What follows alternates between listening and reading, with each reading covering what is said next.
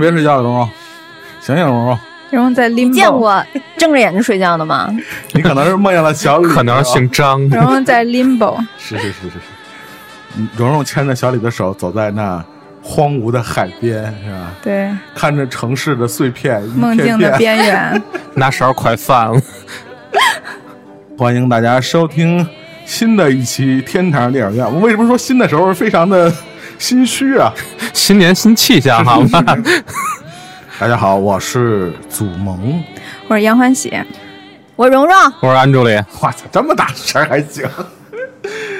呃，跟大家这个分别的时间有一点久远啊，因为也知道啊，大家都明白，这个世界上发现发生了一些翻天覆地的巨大的变化，是吧？很多这个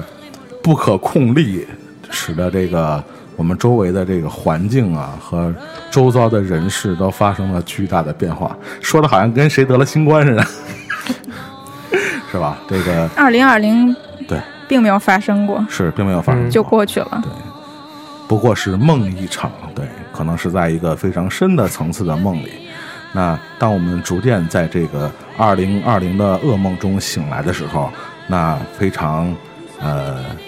高兴的是，我们又为大家呈现了一期新的关于天堂电影院的梦，另一个梦。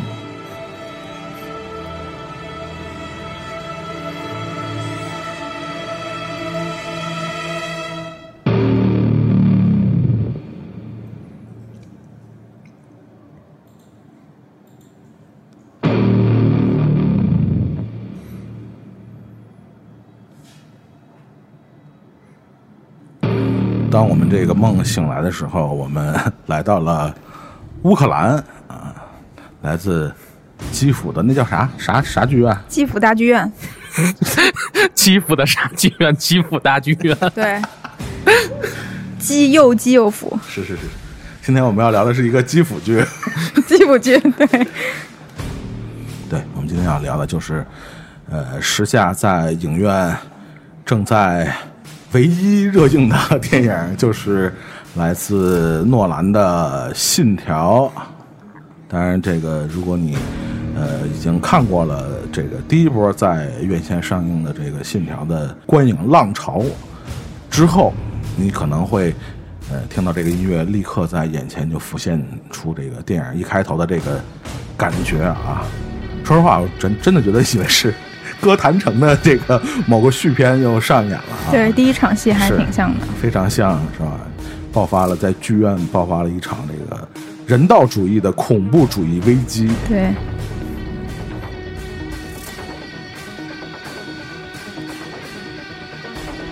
其实就像很多朋友都在电影院看完《信条》的第一感觉就是，不管是从这个整个的呃画面，还是从声音，还哪乃乃至整个电影的叙事逻辑，都给人一种非常的头昏脑胀的感觉。对，这个呃，哪怕你是诺兰的深度的资深影迷，呃，你也不敢说看一遍就消化了这部电影。啊，这部电影确实是大家也在这几天的公众号里啊，也不能不停的看到各种大 V、各种推送啊，对这部电影的这各种角度的深度的解析啊。那么今天就来听听，呃，我们几个人看完这个电影的，来听听我们几个人。对，听听我们几个人的深度解析，没有大 V 啊对，绝对跟他们不一样。天，你要听出一样的来啊，我们送票。读一遍吧，要不然，就是想送票。对，这真的是。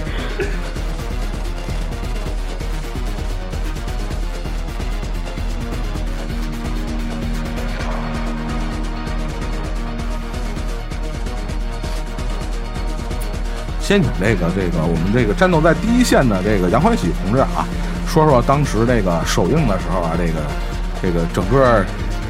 盛况啊，院线的盛况，给我们大概描描述一下，因为我们几个都没参加，应该看的都不是零点场吧，是吧？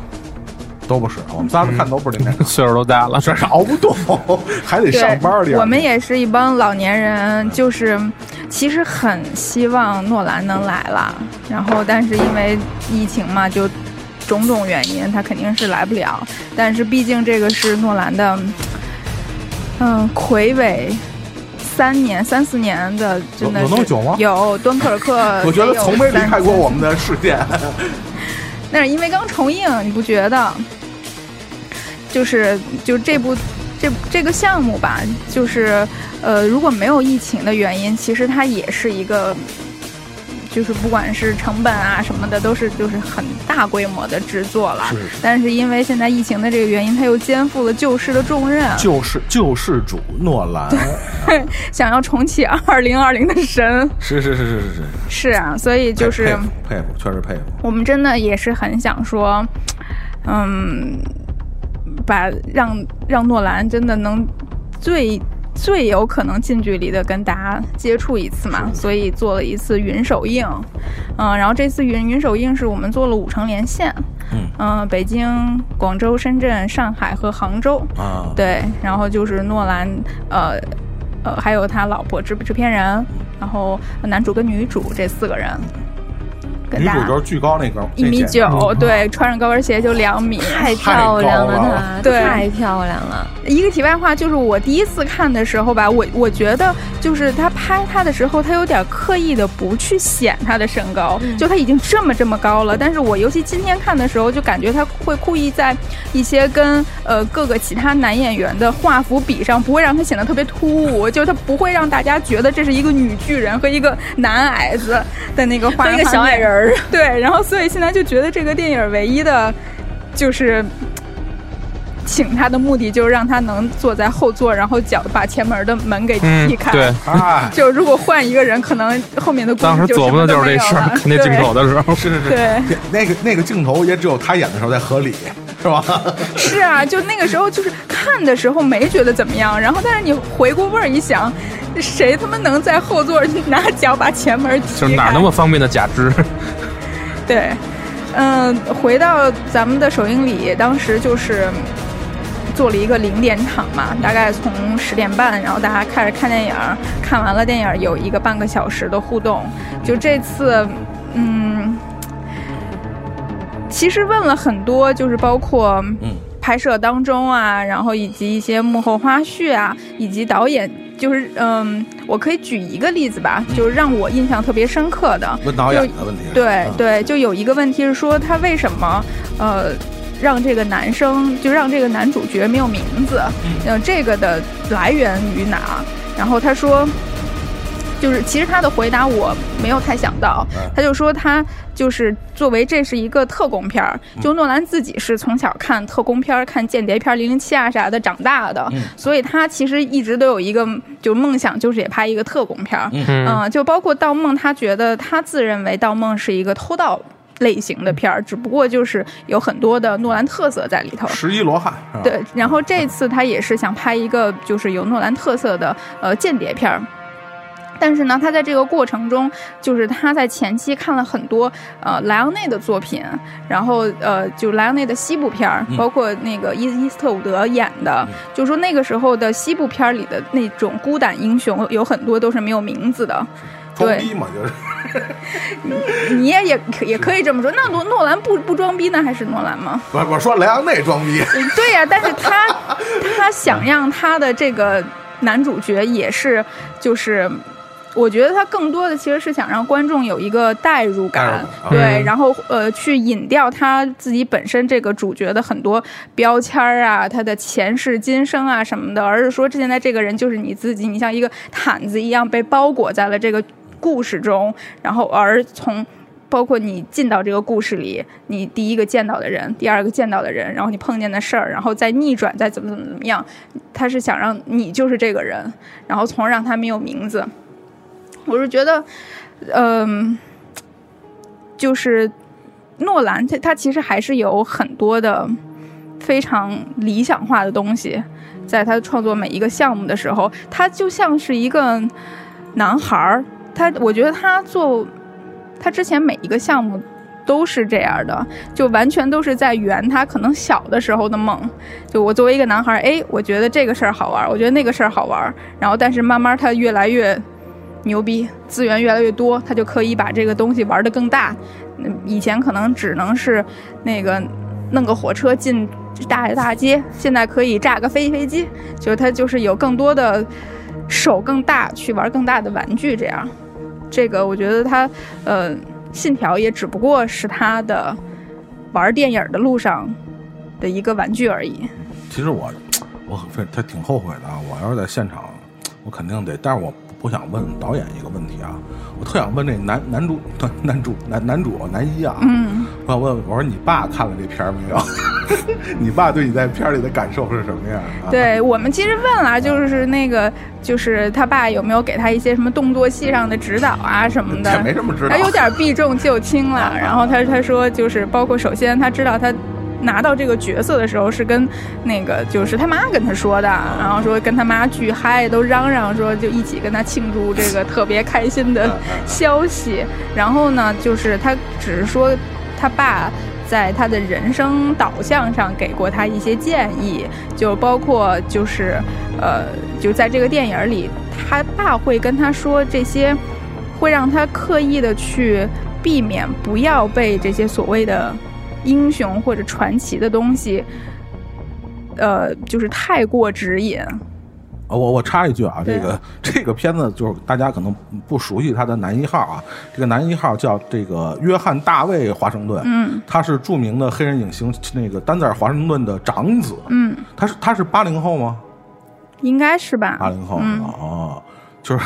那天我带我妈去看这片儿，然后我跟我妈说 这是带你妈对 对对，太厉害了，然后那太厉害了！个我我跟我妈说这是华盛顿的儿子，我妈说就这这个儿也不像啊，这个儿也太矮了。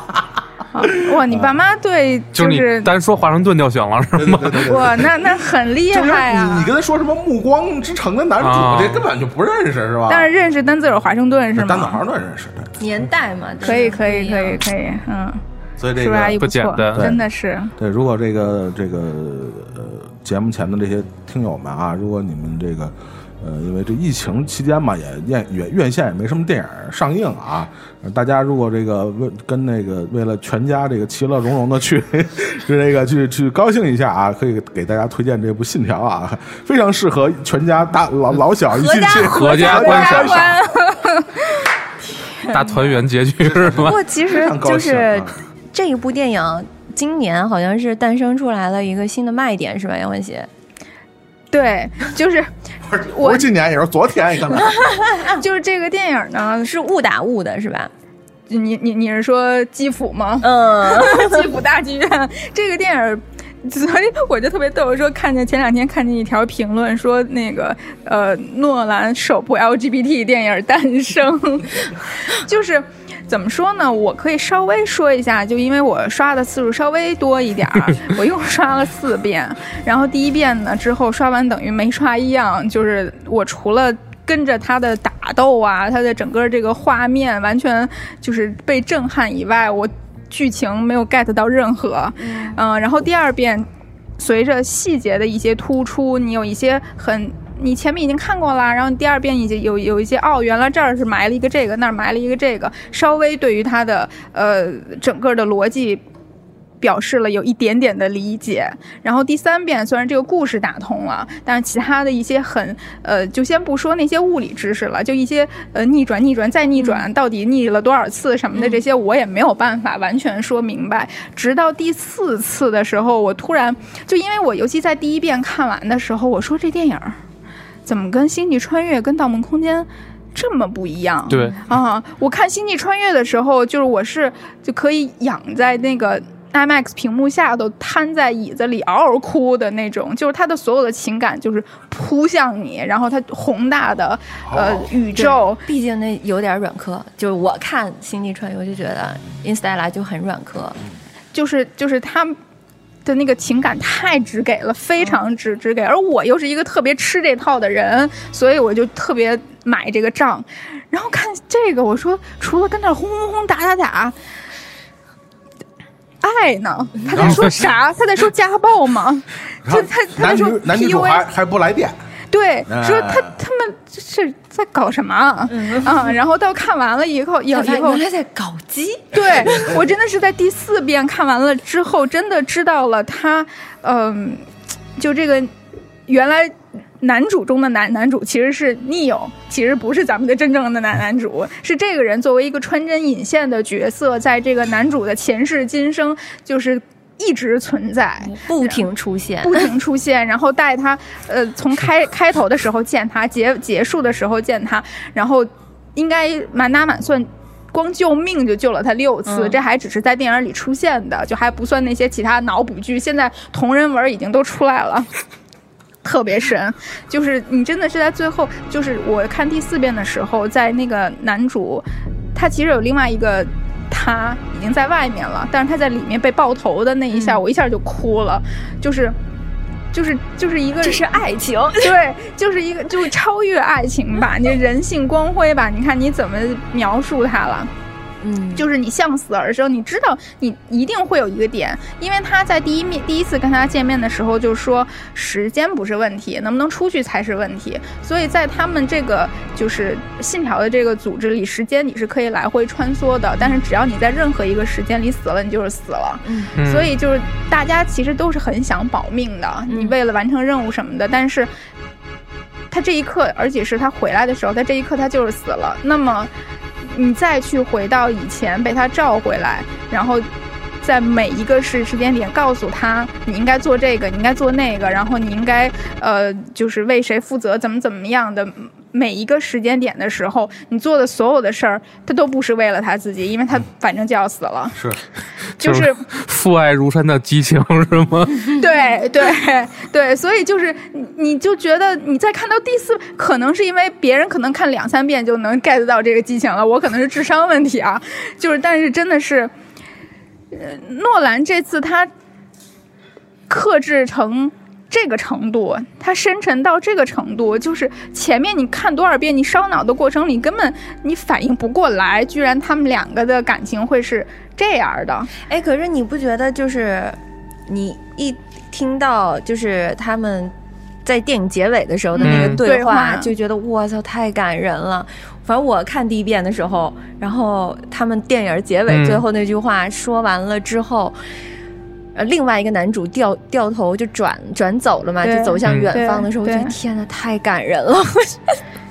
是啊，就是说，因为嗯，就可能也是因为我看第一遍的时候，我还根本全部沉浸的注意力都在前头，都还没闹明白前头怎么怎么他们俩就到最后了，所以你嗯。可能就是你情感上跟不上，然后以及也不像《盗梦空间：星际穿越》的时候，它就是呃很清晰的情感跟故事都给你铺的。我觉得整整齐齐的他在这些电影里面还是有说明的，就是剧情里面是有说明的。这不管是《盗梦》，就是它那种几层的，还是说像那个《星际穿越》，它是一个循环的那种线流，它是上来或者它在某个时刻，它是把这个内核先给你的，对，嗯对或者那或者它在把这个内核在不停向你重复的。对我之所以为什么在第四遍的时候才能觉出来，那就是你你在 get 不到他们俩这个感情的时候，你根本意识不到他们俩第一次见面、第二次见面、第三次见面，就他帮他、他救他、他说的那些话真实的含义是什么？你谁知道他第一面说，哎，你喝健怡可乐，那可能我真的就以为他他喝，对他就是他可能研究过他的资料、他的背景什么的，谁知道他是早认识他几百辈子了，就是这种就太打人了。哎，那你介于他看了第四遍才 get 到这个激情，你觉得是不是脑子有点问题。没没必要是吧？大可不必是吗？你知道吗？就是那天我看完《信条》出来，就是一般我都会翻译豆瓣嘛，然后我突然间看到，就是自己当时看《盗梦》十年前，我突然发现十年前看《盗梦》，当时自己就随便记了一句说：“哎，这电影有什么难懂的？”他们都说难懂，我就看一遍就懂了。但是他们 这个《信条》吧是这样，因为他这这次就所有好多大号就在在电影上映之前，包括就首映以后，然后都在。用各种篇幅，然后就去解释这个电影，说电影有电影有多难懂，然后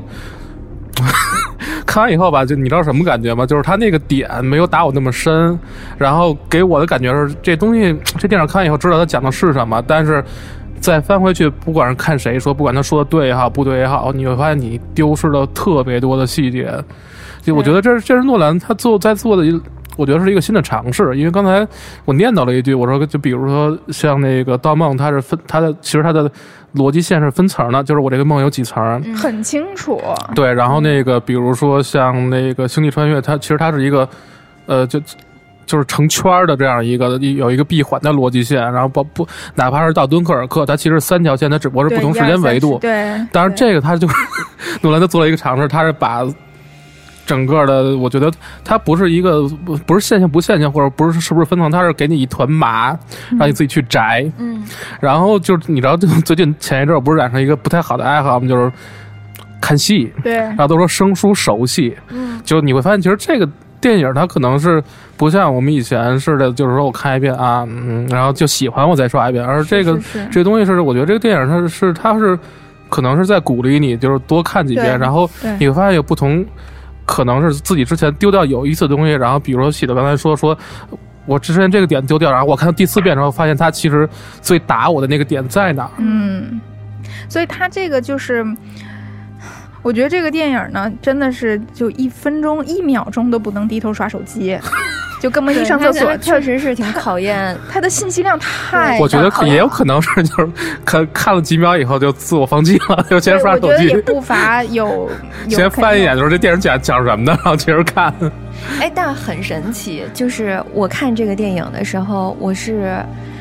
基本上就是前一个小时，我是完全就是没怎么看，我一直在处理工作上的事儿，就是一直在刷手机。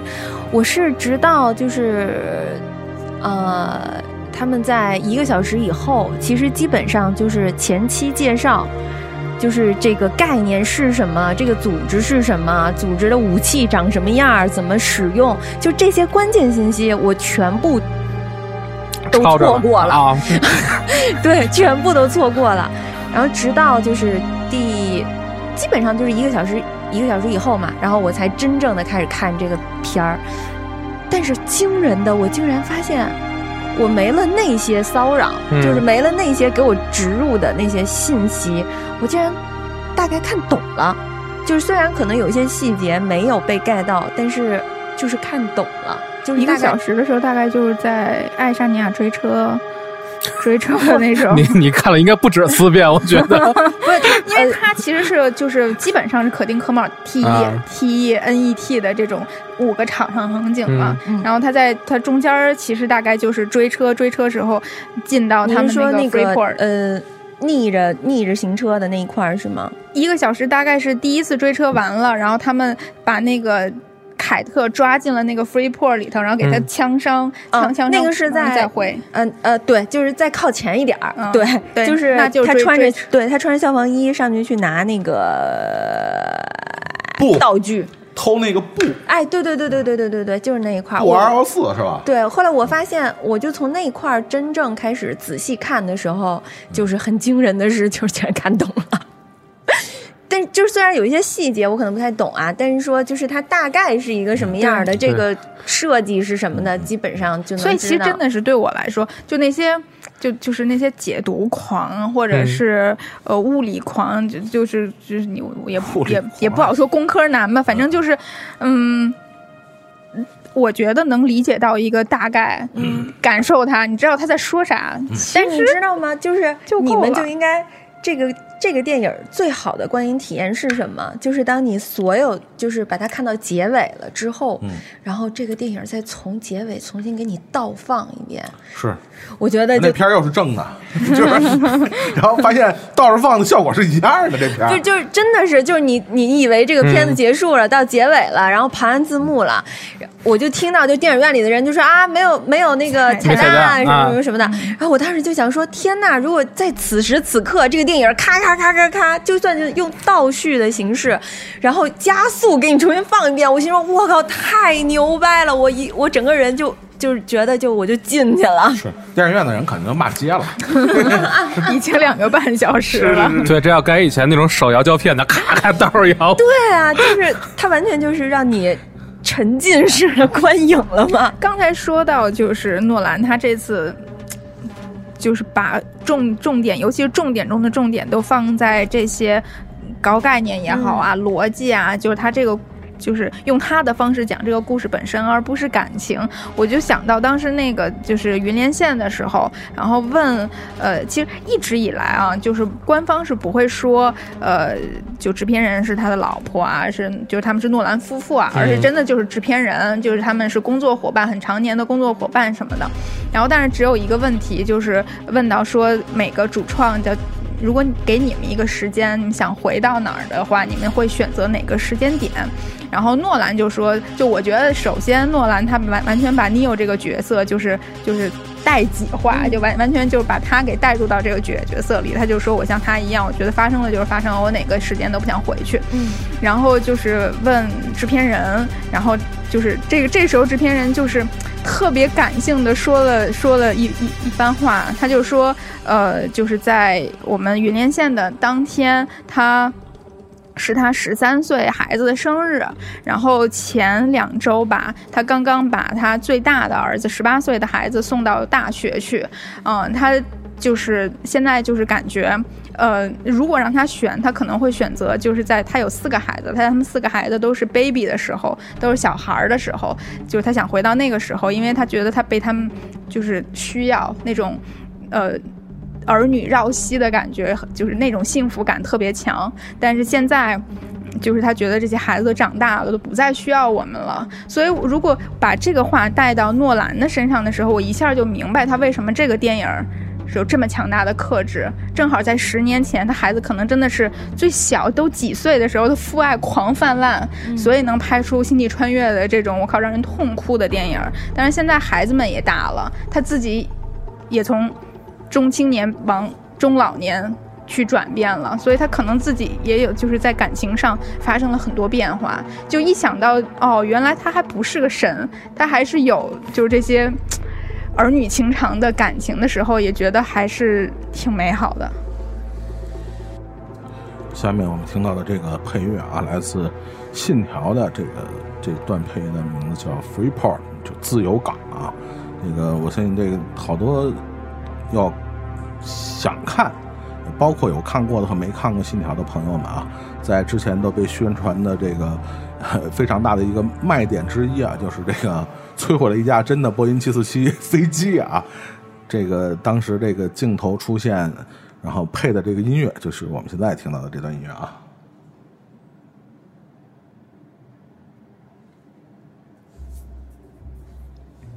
啊，说一题外话啊，当时我看那个。罗伯特·帕丁森啊，跟那儿装那个有钱人，跟那儿晃的，我立立刻感觉就是新蝙蝠侠里边会出现相同的段落，就是对吧？冒充一些有钱人，对，跟人介绍我的私人飞机什么的，可能就是这么为为对。然后当时还有点穿，就也不是穿帮，就给他介绍说，哎，那他们从哪儿来呢？他们从航站楼来吗？然后那个人说，他们都从自己的私人飞机上下来。对对对。然后他马上一脸尴尬，说：“那当然了。”布鲁斯·韦恩先生是吧？这个呃，安晴看完这个《信条》，这个一应该是一刷是吧？嗯，我我也克制了一下，克制一下啊啊，没叫什么什么克制没二刷是吗？对，克制就就是因为知道咱们要录音嘛，然后就就是克制把自己停在一刷这儿，然后然后就之后什么二刷之类的是之后的事儿，因为就保持一个状态嘛。这电影我觉得好玩在哪儿呢？就是。就就是他这个主角，就这个角色，然后，我觉得他是就相比以前的角色，是这不管是那个小李在那个《盗梦》里边，还是不其其他电影里边，的的当然跑出敦口敦刻尔克，敦刻尔克是是另外一个东西，就是他都是一个有着之前的主角都是有一个强烈的信念，知道自己要做什么的，但这部电影就。他是一个，他特别像一个打工的人，就是特特别像自己，就是你是一打工的人，然后就在不停的被被人安排来安排去，安排来安排去，就疲惫感特别强。对，然后就就就当时我哎，我说这个，或者像玩游戏，是不是有那种感觉？你们玩游戏的人会有这种，就是有有人会说说他是那种，比如说第一视角代入感，但是我其实我就更感觉他他是。就是嗯，我我觉得导演是不是就是上岁数以后不就不不是说老了，但是他是有一定成长，就是他他会把这个疲惫感带入进来，因为这其实这是一个他以前的电影里边的主就主角缺少的东西。嗯，而且就是就是这个电影，当时我在想，他是不是就是把时间线，就其实他时间讲述时间线或者讲述这个时间逻辑的，呃，他的方式其实就是他之前的几几部电影一步一步在进，然后一点点把这前面的几部叠起来，然后变成这一部。对，但是就是呃，疲惫感啊，嗯。最后，你也是看到最后才知道，就是这个人才是，嗯，创建信条组织的人。所以，就是他前面的这些疲惫感，就是你说他没就自己玩自己是吗？对，就都是他最创业过程。对，就是他最终的那个信念，就就是是未来才会发生的。对，你是觉得就是。就是看完以后自己疲惫感也特别强，对，就是就感觉想说明这么一件事儿，是不是可以简单点儿？就哎，真的，这个其实我我是同意的。就是说，再说一题外话，就是昨天我去资料馆看了那个《孩子王》，就是他们在对谈的时候，沙丹就是 Q 到了信条，就是他虽然怎么说呢，这个这个这个相关性不是特别大，但是我有点同意，就是他在因为他在讲《孩子王》嘛，《孩子王》是一种就是一个。就是大道至简的那么一个片子，就是把其实很多的你哲学也好，故事也好，然后他就是想要讲述的呃什么历历史文化所有东西，用一个特别简单的方式给你呈现，就是非常平缓，然后包括呃镜头啊什么的都固定镜头，就那种方式。然后信条是完全相反，说了一个特别小的事儿啊，你就是一个拯救世界什么，就是就平。就完全无奇的事儿，然后但是用巨高的概念，然后来去植入进来了吗？对，就给你给你一二三四五的，然后五六五五四三二一的，再给你这么玩儿，就是一个一个，我觉得就是他他就导演在号号召观众的参与感是吗？有可能是他就是，嗯，我是比较想把它理解为他是超前的，就是他在因为诺兰。也不能说一生半生吧，他致力于唯一的事儿就是超前的引领观众影迷的观影体验。就他在《盗梦》，他在呃《星际穿越》，他都是在干这个事儿。然后只不过现在就是更超前了一把，就是他想让观众的观影的维度再拓宽一点儿，而去做了这件事儿。但是至于故事，确实就是一个很小的故事了。对，就就其实他这个故事倒还好，我觉得他就是其实他后来就是他慢慢的就诺兰从敦刻尔克开始，他就慢慢的就开始就他不不去讲那种特别宏宏大的东西，包括敦刻尔克他也是宏大背景下边，然后一些就最普通的点的个人的他他他的那个故发生的故事，然后其实他作为一个商业片导演。没没没毛病，别乐，就没毛病。他作为一个商业片导演，就是你觉不觉得他这个所谓的新的尝试是是曲高和寡的呀？就是他，我觉得不不，他我觉得不是。我想说不是曲曲高和寡，他就是既然商业片，然后我我要去创造这个价值或者创造这个票房，那。那与其是大家看一遍，然后就是嗯 牛逼，还是多看几遍，然后就是你的就是就就包括一个游戏也一样。就刚才你不是说游戏了吗？就是这游戏你买过来，就不管你花几百块钱，你你买过来玩一遍扔那儿和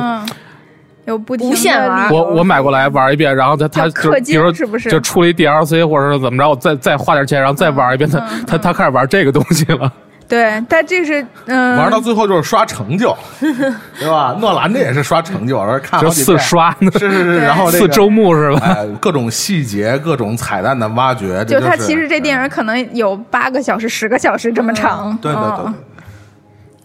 我觉得是这样啊，就是因为嗯，我觉得我还是一个挺迷诺兰的一个人。就是包括今年夏天，他的电影不是又重映了嘛，对吧？就是《星际穿越》和那个就是《Inception》，就是全就是全部都重映了。然后，嗯，《Inception》我没看啊，我去去看了《星际穿》那个什么那个《盗梦》是吧？对对对对对。然后包括就我自己私观影里边，其实诺兰的片儿也起码有三部吧，还是两部我忘了，反正也蛮多的。两部。对，一个是致命魔术，还有一个是盗梦。当然，我自己个人也非常喜欢那个，呃，黑暗对黑暗骑士不崛起那个。是是是。对，就因为我是觉得诺兰是本身他其实是一个对时间非常感兴趣的一个人，就是并且他对时间的主观性。我觉得是特别特别感兴趣的。如果你要是从诺兰这么多个电影里边要提取关键词的话，其实反正我认为就是时间。对，而且他自己也曾经就是从他的这些电影里面能够寻找到，比如说他对就是埃舍尔、还有巴赫、还有博尔赫斯的这种崇拜和研究，其实是很容易就是。怎么说呢？这三个大师吧，他其实是从不同领域对他，就是分别对诺兰有很深的影响。像，嗯，因为我是看了《盗梦》之后，然后我才去看到，就是才去知道，就是艾舍这个人，嗯，然后去看了他的版画。我觉得，就是你可以感受到诺兰说的，他从艾舍的版画里边。能够实现某种程度上的创作自由，那是因为艾舍的版画特别牛逼的点是在于，它把一个平面的东西在某种程度上变立体了。你只要不同角度上去看它，它就能变立体。最明显的是《盗梦空间》里面那个楼梯，对，就是那个楼梯的呈现，我是觉得就很神奇、很妙。那如果你要是说，比如说从时间结构上来说，尤其是诺兰本身他就很喜欢玩时间结构。其实大家可以去听巴赫的一个作品，就叫做 G 小调四声部赋格。就大家在听这个作品的时候，其实挺明显的一些旋律上的重复，以及就是排列组合吧。嗯对，我觉得还。就是你你你听过完了之后，你就能够理解他是怎么把这个东西分解，并且又重新组织起来的。这个东西其实挺挺妙的，而且，嗯，怎么讲呢？就是你听完了这个巴赫的这个 G 小调四声部赋格的时候，你就能够容易很容易回忆起来，诺兰他在时间的逻辑上面给你做出来的这种，就是他的时间逻辑创作方式是什么？就相当于路上一周，然后海上一天，空中一小时，包括就是梦里一星期，现实十小时。就它是可以通过这个巴赫的音乐，把他的作品做一做一些肢解的。对，星际穿越也是，对。啊，对对对对对对地，球的时间，嗯。他们那个飞船内部的时间，对。对。其他星球的时间，对，然后是是，对对对对对，是的。然后，嗯，还有一支曲子，其实我也挺推荐大家去听的，是也是巴赫的，叫做《螃蟹卡农》。对，就是你你这个好，这个好，听着就腿儿多是吗？对，有蟹黄，还有蟹膏，就是因为这个曲子，其实它的排列特别特别的神奇，是它二，它是把这个曲子分为二分之一、二分之一的，然后你两者其实是对位的，因为是其中二分之一是正向的，另外啊。二分之一是负向的，然后他们就是属于，呃，就是就是对位的在走。就是正向的也在正向的走，负向的也在负向的走，它就会形成一个，就是，呃，什么叫什么莫莫比乌乌斯环。嗯。对，然后你就能够从它的这个莫比乌斯环里边儿，能够非常清晰的看到诺兰的记忆碎片，就是这么拍的。因为一个是黑白的，一个是彩色的嘛，然后它黑白彩色的在正向和负向的这样嗯走的时候，在某一个节点，它其实就能重合。就我是觉得，你说是一个什么样的人，脑子里面才会研究这些东西呢？觉得就是一个嗯男孩儿，然后他就是喜欢这些，可能真的是从小就在琢磨这这些这些东西。我我们在问答环节的时候，当然就说他不是呃就很喜欢去玩时间嘛，然后但是他就说，就除了刚才蓉说这些特别高概念和艺术感的东西以外，他就是觉得电影这个媒介，嗯，不好说最吧，但是是对他来说是唯一或者非常能够展现出时间这个东西的一个介质，就是包括最早现还不说现在这些发达的科科科技什么的。如果没有电影儿，你是看不到，就是怎么可以时间能够倒放，时间可以慢放，时间可以快进。但是你有了电影这个东西，你你拉着时间轴这么来回拉，你就能眼睁睁的看着时时间就被人为的这个扭曲了。对，从某种程度上来讲，电影就是关于时间和空间的艺术。对，我是觉得诺兰高明的点是在于，就是我他一部分把时间视觉化，他还另外一部分把时间听觉化。就是嗯，我觉得他把时间听觉化，其实能够从《盗梦空间》里边特别容易体现，就是他在不同的空间，它的音乐的速度是不一样的 对。当就我们这这期节目的那个 open 的那那首歌嘛，嗯，他在不同的空间，然后同一时间去把这首歌让三层梦境的人听到的时候，每一层梦境的人听到的速度都是不一样的，但是它完全把它重合了，就我觉得这个是特别妙的。你不仅是能够从听觉上面，啊，不是从视觉上面能够感受到时间的变化，它让你从听觉上面也能够感受到，而且其实仔细就是去分析，最明显的应该是敦刻尔克，就是他的那个电影里面的那个踢踏踢踏踢踏，就是那个声音，钟表，对，完全就贯穿整个电影，所以让你观影的时候，你会跟他们一样，就特别紧张。敦刻尔克实际上只停了两秒，是没有配乐的，然后这贯穿全篇，这个配乐一直都是充满在这个电影里边的。这个特点是这个诺兰一以贯之的。就我们知道的，包括他的这个他的《黑暗骑士》三部曲啊，嗯包括这个《致命魔术》啊，嗯乃至后边的这个《盗梦空间》《心境穿越》《敦刻尔克》，嗯包括最新的这部《信条》啊，虽然他这个这次因为种种原因吧，没有和汉斯季默合作啊，但是我们听到的这个《信条》的整个的配乐。依然是那种高能量、高情绪，然后，呃，毫不夸张的说，诺兰电影里的紧张感百分之五十以上是由他配乐造成的。对，这如果你把他配乐剔出来，他的电影的那种张力和他的情绪的堆积，其实是没有那么强的。他很多时候电影的这个情绪上的堆积，比如刚才蓉蓉说，比如说《盗梦空间》是最典型的，你就会发现他这个他这个配乐就是对，包括他这个插曲，包括汉斯季默的配乐，一层一层一层往上堆堆加，嗯，就是几乎要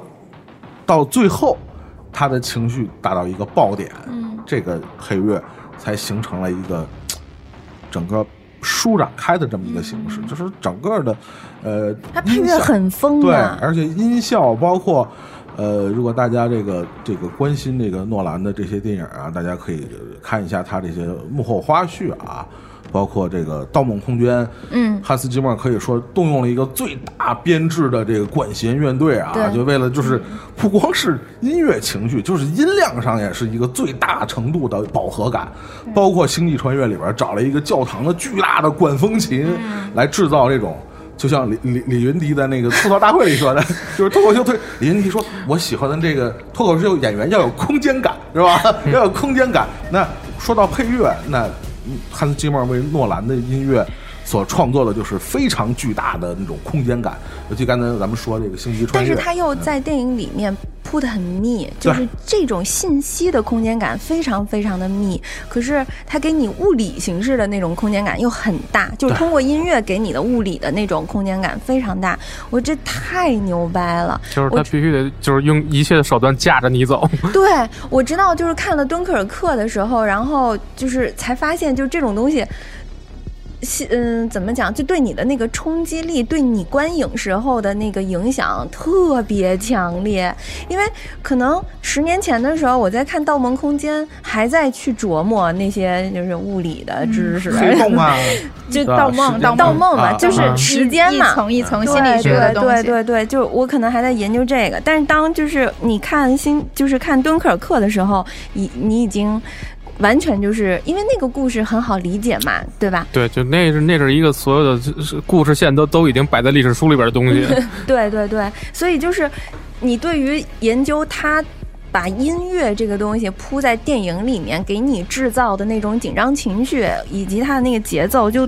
觉得太神奇了。然后你就会研究出来，就是找到了那个那个那个那个叫什么谢谢谢谢波德音阶对，谢是吧伯德？音阶。哦，好神奇！我就是啥叫谢伯德音阶？你知道谢伯德音阶，它是属于就是我我我这样，我我给你解释我这么特特 这种不学无术的，因为因为我们也不是中央音乐学院毕业的，是吧？就是 特专业的，我们也说不好。我给你做一个特别形象的比喻，就是那个，你记得以前发廊那个彩色那个转那个桶，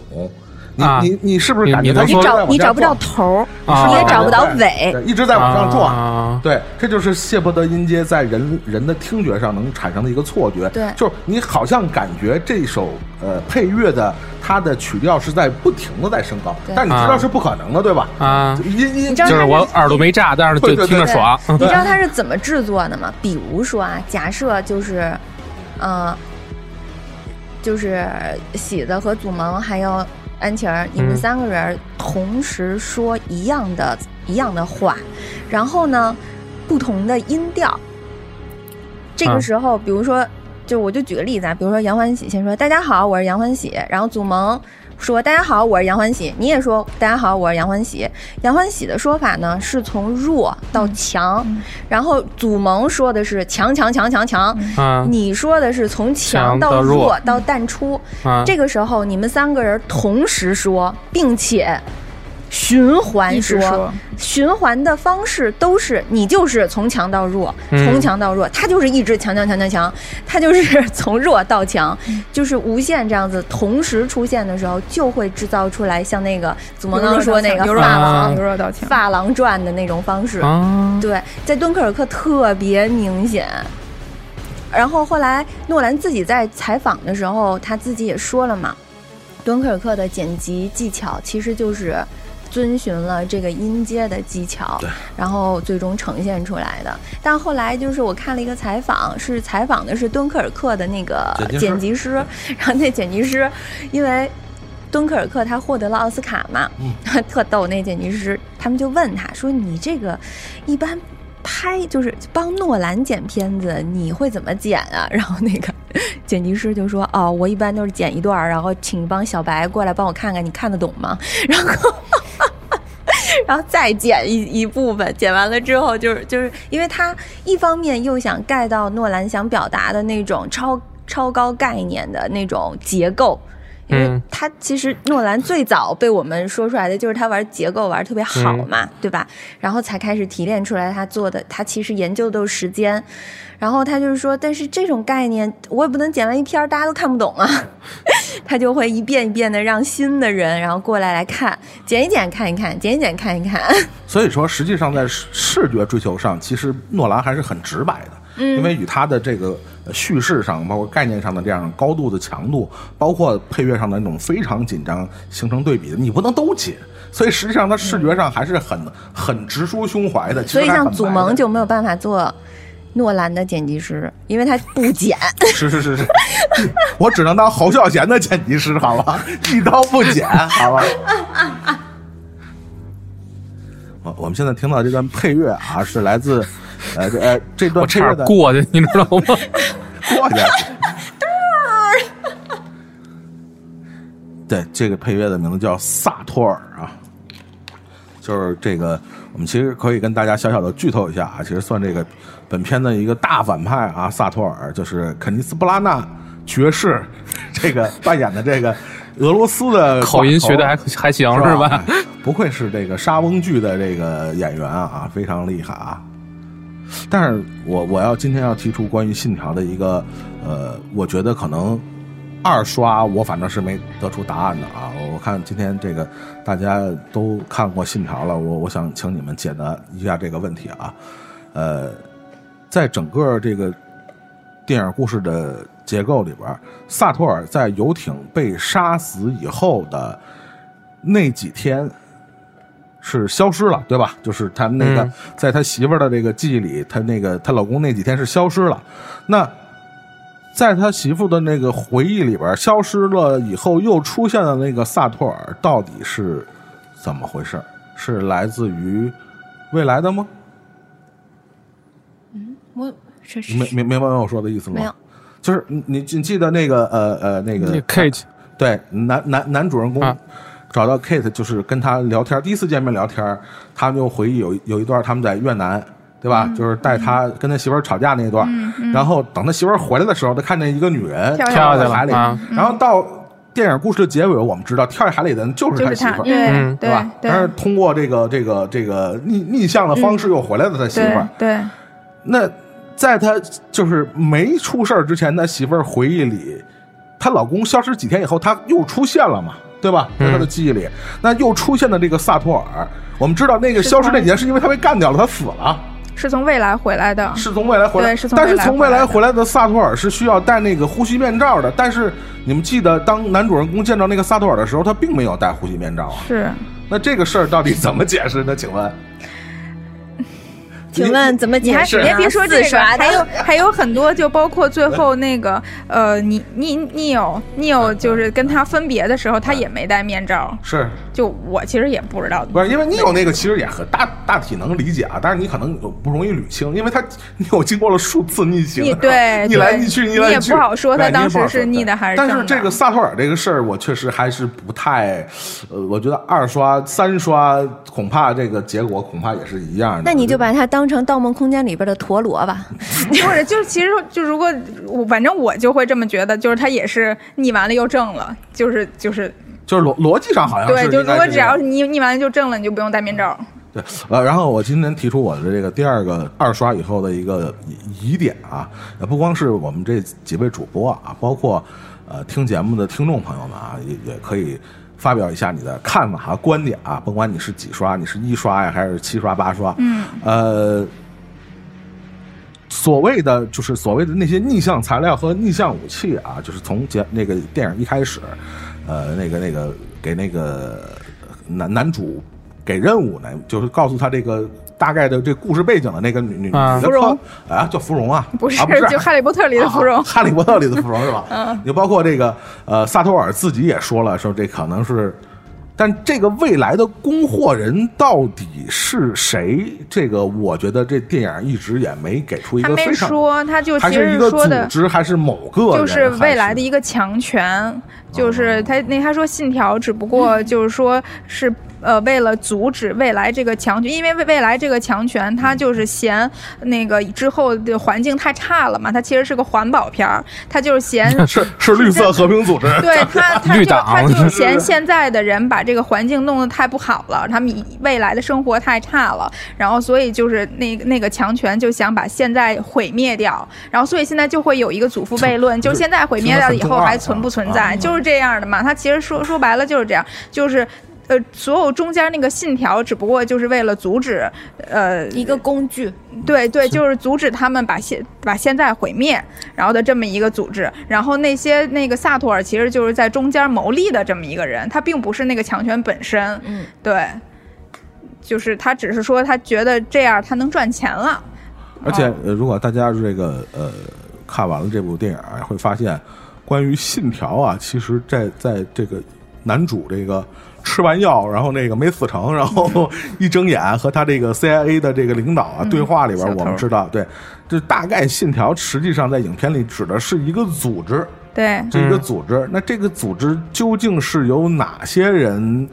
组成的？然后在这个影片里，好像也不是一个特别明确的。现在只知道说，就这些这个组织呢，它可能跟 CIA 什么的都是有有联系的嘛光。照光照会然后都是有联系的，然后以及他们其实就是还是相相对正义的一个组织，但是其中其实也不乏黑白两道通吃嘛。比如那个印度那个对大大姐对，嗯就很难说。然后但但是呢，就是他们呃，应该就是你想、嗯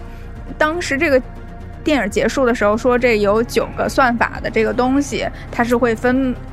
只能、就这这个东西就是 必须得从未来现在先放到现在了，你扔回现在，因为未来的那个什么女科学家，她她就是就是后悔她研制出来这个东西了，因为她不想毁灭世世界嘛奥本海。默是吧？对，就是就对，然后那个东那个现在这个这九个东西到现在了之后，他就给分到九个什么核武器最牛逼的国际国际国家，嗯然后就包括什么爱沙尼亚什么什么俄罗俄罗俄罗斯乌克兰等等等等等等的，嗯对，所以就是信条就是负责保护这九个东西别又凑到一起毁灭世界。就他说白了就是这么一个，所以所以这些人呢，肯定也是分布在这九个国家都有的，那可能有中国人，有有有。这，这信条它其实是一个伦理委员会，它就是维护的伦理是什么呢？就是发爷爷是吧？就是发生了就发生了，就对。那叫 Neo 的不是说了吗？就是过就是发生了就是发生了，对。它它是这个伦理委员会。没错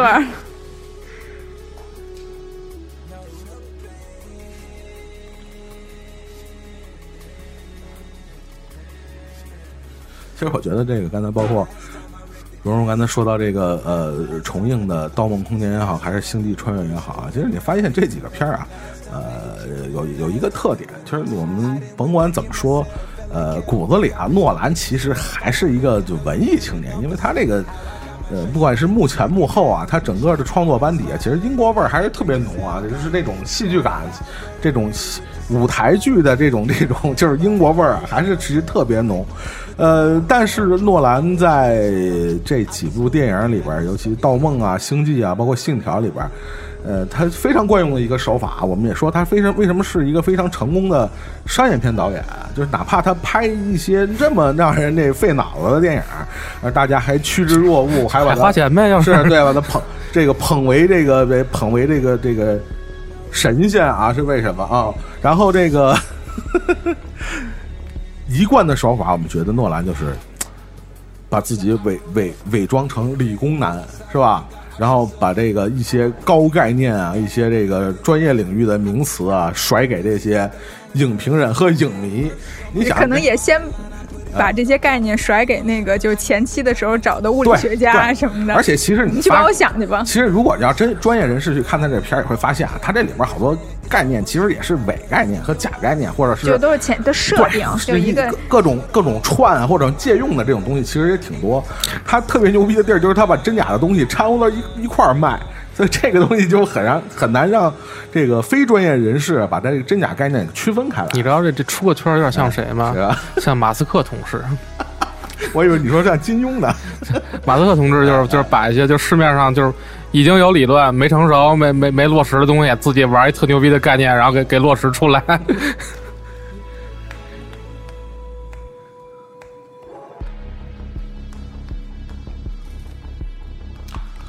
当然是说回咱们节目一开始说到这个，说这是呃诺兰的第一部 LGBT 啊，当然我们这个 多少有点这个调侃的意味啊，所以这个你你说的基辅吧，其实也没有什么基辅，对吧？中国人这个没有啦，留给影迷一些想象是是是空间是是嘛。就因为大家真的需要一个情感的出口，对对一个电影，所以它一个这个就是呃能覆盖多一部分的观众吧。对，对，嗯。就是它这是合一个合理的点嘛。对。就像以往的过往的诺兰的这几部电影里，其实都有一个非常巨大的情感的出口啊，嗯。这是大家的一个非常你能看下去的啊，即使你被他那些概念弄得昏头胀脑，是的。但是你依然会被这个电影感动。对我们回到《信条》本身这部电影，他一开篇那个芙蓉就不就跟那哥们儿说了吗？你要试不要试图理解他，去感受它，知道吗？对，我觉得这部电影就是这样，就是你不用去理解，你不用去真的搞懂，你就体会就好了。这就是诺兰给大家观影的一个纲领，就是你不要理解我我都不理解我自己。是的呀，对你感受，反正你的票花的值，你多多感受，甚至感一遍感受不了，多感受两遍，是吧？就感受到了，是吧？你其实，嗯前面这个这片儿就说我们说信信条还比较克制啊，你比如《心灵穿越》这种父女之间的这种情感的这种这种羁绊，对吧？包括这个《盗梦空间》里边，这个小李和他亡妻之间那种感情的这种这种负疚愧疚感，是吧？那天我在群里还说呢，说看完《盗梦空间》，哎呀，看完就哭一鼻子，看完就哭一鼻子。我李太帅这了，这的是咱俩哭的点不一样，是吧？你是帅哭的，是吧？我是就那段，就是那个混沌那个梦境那个、啊那个场景，嗯就突然我眼前就闪现了许美静的一首歌词，叫“没有你的世界荒芜一片”，这就是那个非常典型的这种蔓延是吗对？对对对，就蔓延蔓延蔓延，对，就是那种，呃，他的影片里边，不管是堆积了多少这种理工男的这种高概念的这种东西，他的真正的呃内核的东西，其实还是抒情。其实我觉得诺兰万变不离其中，包括敦刻尔克，最后包括丘吉尔的那段那个慷慨激昂的演讲，包括这个汤姆老师的最后这个落落地之后慷慨就义 那个感觉，其实还是一种大的抒情在里边儿。就骨子里，诺兰还是一个很抒情的人。嗯的浪漫，是是是是。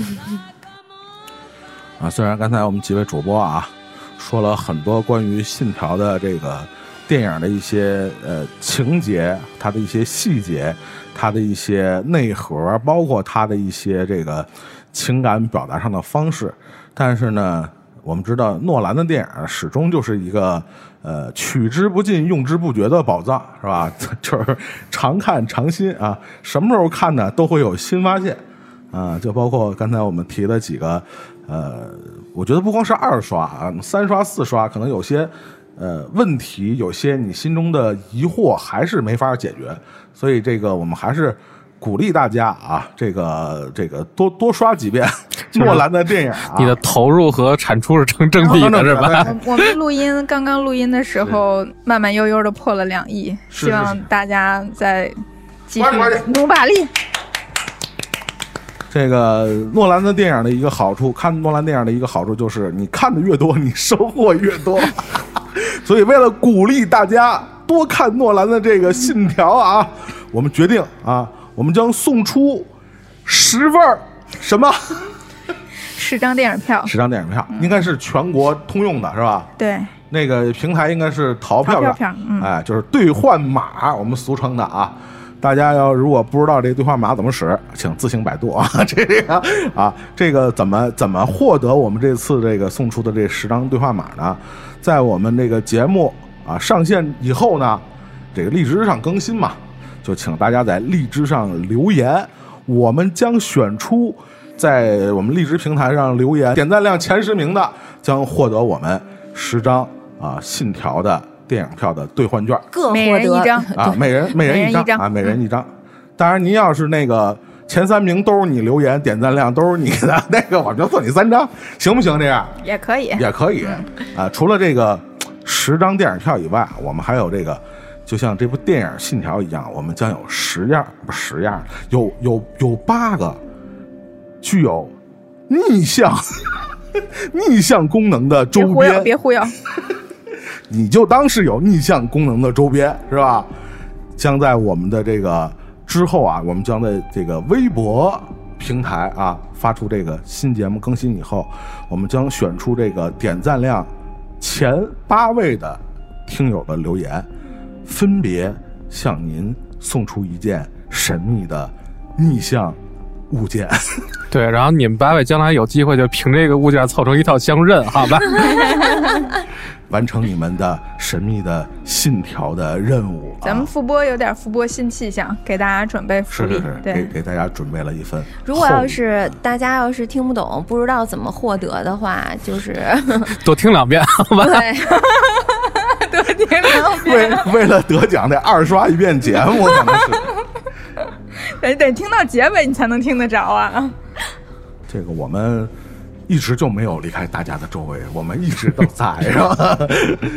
我们只是适时的，是吧？该出手时就出手，是吧？因为重启二零二零，跟诺兰一起。对，为了救世，我向您保证，是吧？您这一个月之内不会在院线内看到比《信条》更好的电影了，绝对不会有。嘞我拿我们节目的人格保证，虽然我们节目也没什么人格。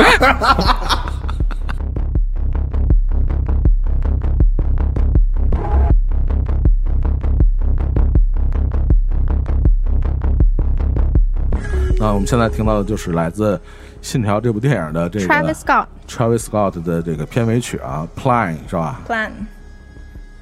真的 Skr Skr，对，我真惊了，到底是啥意思啊？你们谁能告诉我？没啥意思，就是一个象形词是吧？特别棒的意思吗就？这么着吧。我上次听这个词儿还是听吴亦凡说呢。那好，那我们这支节目就和大家再见，我们下期节目拜拜。拜拜。再会。拜拜。 I done went back in myself, felt like hell. Fuck, I risked it, pace yourself. How you living? Know you thrilling off a sinning. How I got my stripes and pendants backing out in the street. Born this wild, let it be. Rages out, gotta eat. Now the vibrate away with the sound. By the way, kinda